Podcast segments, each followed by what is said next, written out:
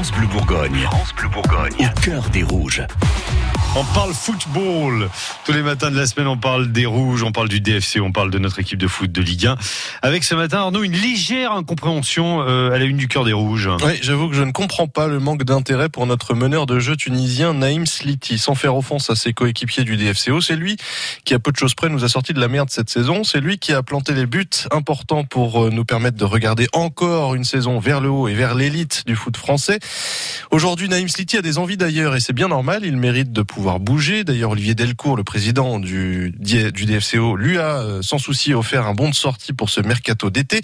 Mais depuis, rien ne semble bouger, justement. Alors oui, il y a des clubs saoudiens, grecs qui sont intéressés, mais c'est tout. Il y a un numéro 10 de 26 ans, talentueux, libre sur le marché des transferts, et pourtant, aucun club dans les cinq championnats majeurs en Europe ne euh, se positionne pour se l'offrir. Incompréhensible donc. Sinon, on a encore un joueur dijonnais qui a trouvé preneur. Oui, mais un joueur qu'on connaît mal, hein, puisqu'il n'a joué que six matchs avec euh, Dijon. C'est Eden Maswema, prêté à Valenciennes l'an dernier. Il va rejouer en Ligue 2 la saison prochaine puisqu'il a signé avec le club de Troyes pour les trois prochaines saisons. Ça, c'est pour les rouges. Maintenant, les bleus nous intéressent. Le mondial de foot féminin reprend ses droits ce soir. Avec le premier quart de finale de la compétition entre la Norvège et l'Angleterre. Pour la France, il va falloir attendre demain soir euh, pour euh, ce quart de finale face aux États-Unis. Un mondial où, où l'arbitrage vidéo s'est imposé comme un acteur majeur et controversé du jeu. La FIFA a d'ailleurs fait un, un premier bilan de son utilisation à mi-parcours. Cédric Guillou. Depuis le début de cette Coupe du Monde féminine, il y a eu 23 interventions du VAR sur 44 rencontres disputées, soit plus d'un match sur deux impacté par l'assistance vidéo.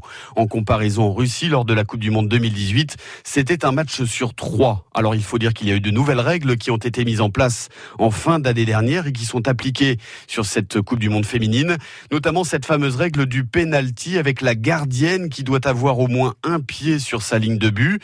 Ça a fait polémique plusieurs fois depuis le début de la compétition, mais ce n'est pas ça qui qualifie ou élimine une nation, rétorque Massimo Boussaka, chef du département de l'arbitrage à la FIFA.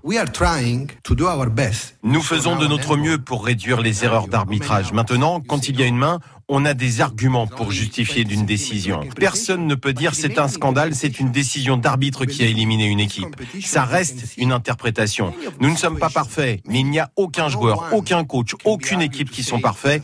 Personne n'est parfait. L'ancien arbitre italien Pierluigi Collina, désormais président de la commission des arbitres de la FIFA, reconnaît quand même de son côté quelques petites erreurs sur ce mondial. Il les regrette, mais ne cite absolument pas les matchs concernés. Suivez au cœur des rouges sur francebleu.fr. francebleu.fr.